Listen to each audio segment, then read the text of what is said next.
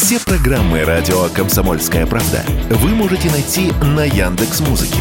Ищите раздел вашей любимой передачи и подписывайтесь, чтобы не пропустить новый выпуск. Радио КП на Яндекс Музыке. Это удобно, просто и всегда интересно.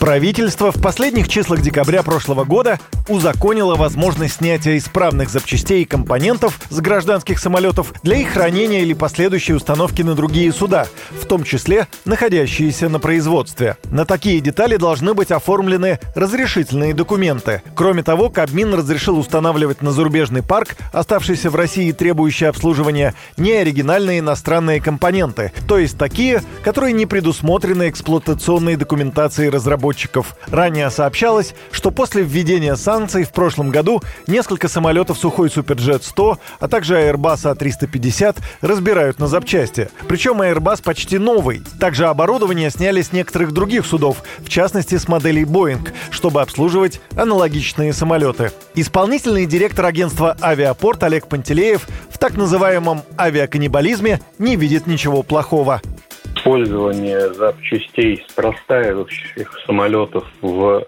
интересах обеспечения полетов оставшейся части парка машин такого типа, это абсолютно нормальная и в мировой практике, и в российской практике ситуация. Она, в общем-то, возникла не сегодня, не в России, и насчитывает многие десятилетия. По понятным причинам введение санкций повышает актуальность так называемого каннибализма именно для российских авиакомпаний в силу того, что существуют сложности с доступом к запасным частям, агрегатам и блокам западного производства.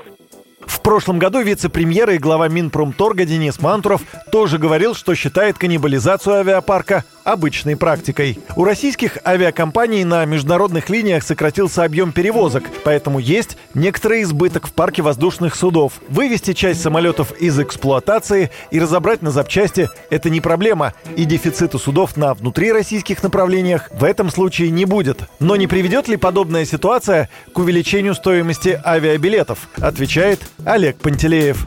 Когда речь идет о том, что снимаются с самолетов запчасти, они приобретаются у поставщиков, текущие расходы авиакомпаний, напротив, сокращаются. Во-вторых, мы знаем, что сама по себе практика каннибализации не такая уж дорогостоящая. Когда российские авиакомпании испытывают некий профицит воздушных судов. И это, собственно говоря, не создает предпосылок для роста стоимости.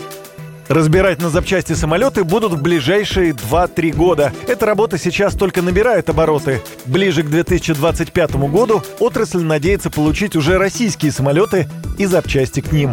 Юрий Кораблев, Радио «Комсомольская правда».